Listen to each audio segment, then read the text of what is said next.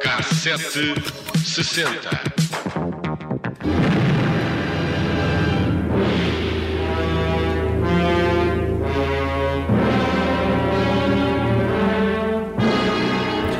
Hoje vamos falar de um filme que metia medinho, eh, como se percebe por esta banda sonora, que é do trailer de O Monstro da Lagoa Negra. Filme de 1954 que aproveitou a onda do 3D que estava na moda dos Estados Unidos, nos Estados Unidos, mas que eh, Portugal só viu 30 anos depois. Um, e que viu com óculos de ver a três dimensões. E é para isso uh, que vamos uh, dedicar o nosso cassete hoje, de como o país correu aos quiosques e às papelarias para comprar óculos de papel e assim poder gozar da experiência 3D ao ver este filme na RTP no final de novembro de 85. 100 million years ago, immensely strong and destructive.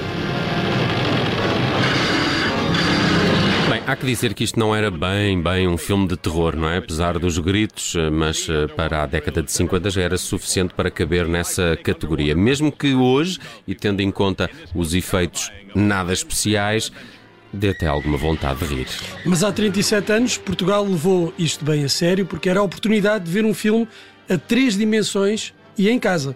Para isso era preciso comprar os tais óculos a RTP fabricou pouco mais de 800 mil, o que se verificou ser francamente pouco, e logo logo surgiram dezenas de falsificações. Até porque os óculos resumiam-se a uma armação de cartão e no lugar das lentes estavam dois pedaços de acetato ou papel celofane coloridos, um vermelho e um verde. A RTP decidiu fazer uma campanha publicitária intensa e tornou aquele dia anunciado como irrepetível num marco cinematográfico e claramente num dos momentos altos da televisão na década de 80.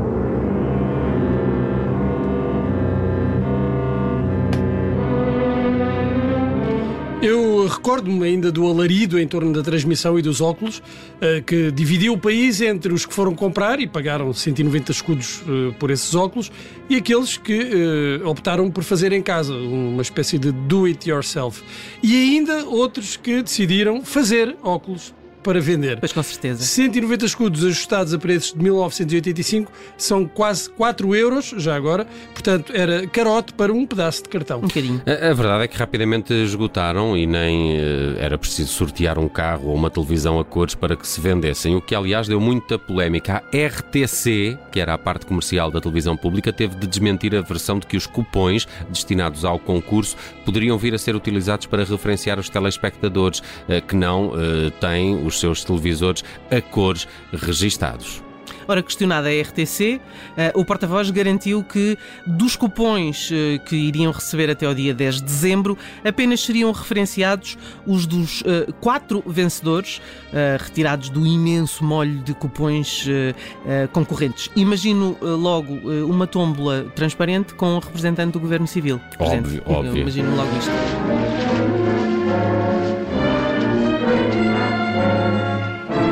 Mas o principal problema nem foi o concurso, foi a desilusão no dia seguinte. O público já não engolia um filme daqueles, claramente ultrapassado e da tecnologia 3D, diziam os jornais que nada se via. Aliás, o Diário de Notícias escreve mesmo que das três dimensões da pata do monstro, nem rastro. A RTP, que tinha prometido mais dois filmes para breve e que um deles seria Chamada para a Morte, de Alfred Hitchcock, não transmitiu mais nada e culpou quem? Os espectadores, pelo falhanço daquela noite. Pois com certeza. Primeiro, porque o filme deveria ser visionado sem a existência de objetos brancos ou com brilho perto do televisor. Isso é mau para aquele Napron, não, não é? é, é também é, pensei nisso. E, também porque é branco, não é? Exato, e fica um bocadinho em cima do. Um, a sala tinha de estar o mais escura possível, uh, não se podia mexer no botão do contraste Hum. Uh, e a cor devia ter uma maior saturação de vermelho. Bom, o espectador tinha ainda de estar a uma distância três vezes superior à diagonal do ecrã. Okay. O que okay. em qualquer divisão da casa em 85 não dava. Uh, não, é? não, dava.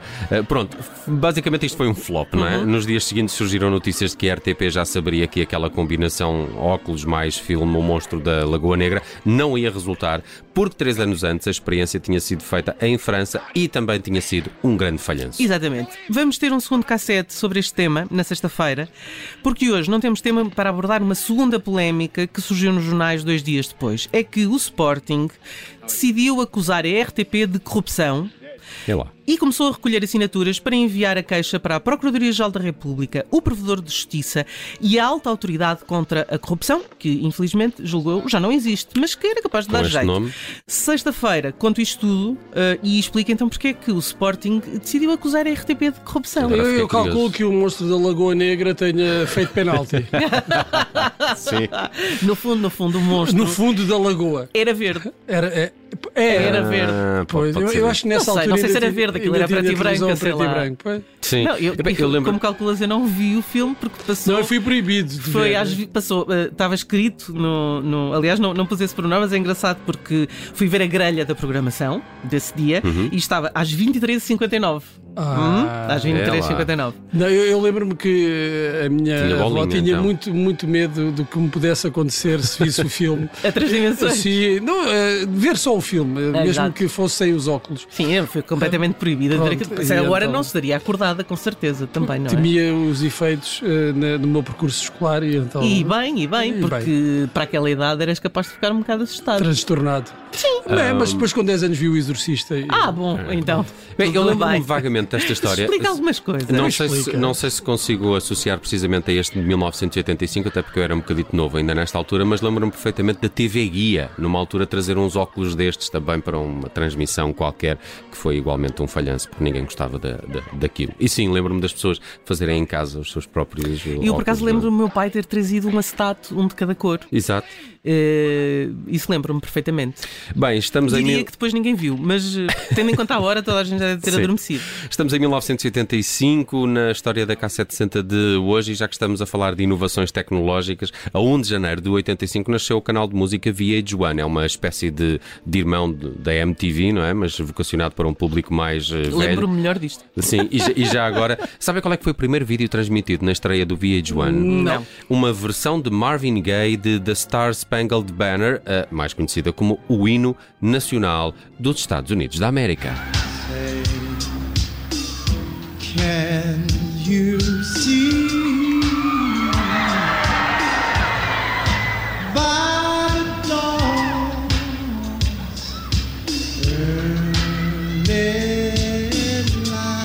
Gerou alguma polémica, até porque só existem versões ao vivo desta canção e há uma delas que é, que é transmitida na, no VH1, que é ele a cantar isto num jogo da NBA, num All-Star Games da, da NBA. Bem, quem também inovou tecnologicamente em 1985 foi David Bowie. O músico tornou-se nesse ano, no primeiro, a ter eh, todo o seu catálogo discográfico editado em compact disc. Ah, compact disc, comprar aqui, sempre à frente este Bowie.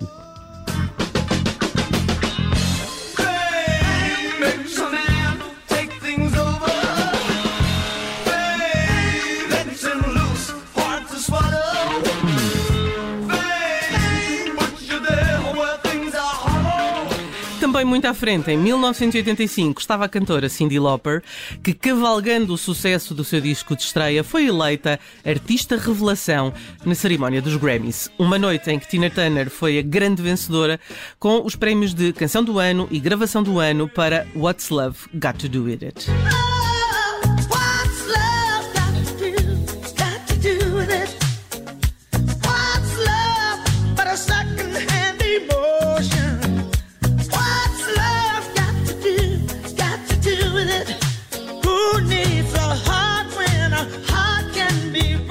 Isto é que passava no rádio, hein? Isto passava que se fartava. Passava no e bem, rádio. e bem. Sim, há coisas piores, é E isto verdade. passava na rádio. 1985 foi também um ano curioso para os Tears for Fears. A banda até conseguiu, segundo a Wikipedia, o single mais vendido desse ano em todo o mundo com Shout. Eh, É engraçado, é que essa canção não passou de número 4 no top inglês, mas chegou à liderança do top norte-americano e lá man- manteve-se durante três semanas. Desculpa lá, o- tu confundes os Tear for Fears com quem? you Uh, Prefab Sprout. É isso. Eu é também. Bem-vindo. É incrível isso. é Já, já. E com outros de- dessa altura. Dessa Mas não é? não altura. são duros de ouvido. Portanto, Uh, não aquilo é são. tudo uma grande misturada. Sim, Desculpa. também confundo estes. Uh, já o single de maior sucesso da banda, uh, no seu país, em Inglaterra, foi Everybody Wants to Rule the World, que é também de 1985, mas que ainda assim não foi além do segundo lugar em Inglaterra. E é o single que mais sucesso teve no top inglês para os Tears for Fears nunca chegou a número 1, um, porque lá esteve cimentadíssimo o We Are the World eh, do USA for Africa, não é? De resto, eh, já viajamos por 85 em algumas eh, edições do, uhum. do K760 e é o ano dessas 85 canções. é um ano importante. Sim, muito, muito importante. Discos muito importantes nesta altura. É o primeiro Rock in Rio, é uhum. o primeiro Live Aid, é, é, o, o, o We Are the World.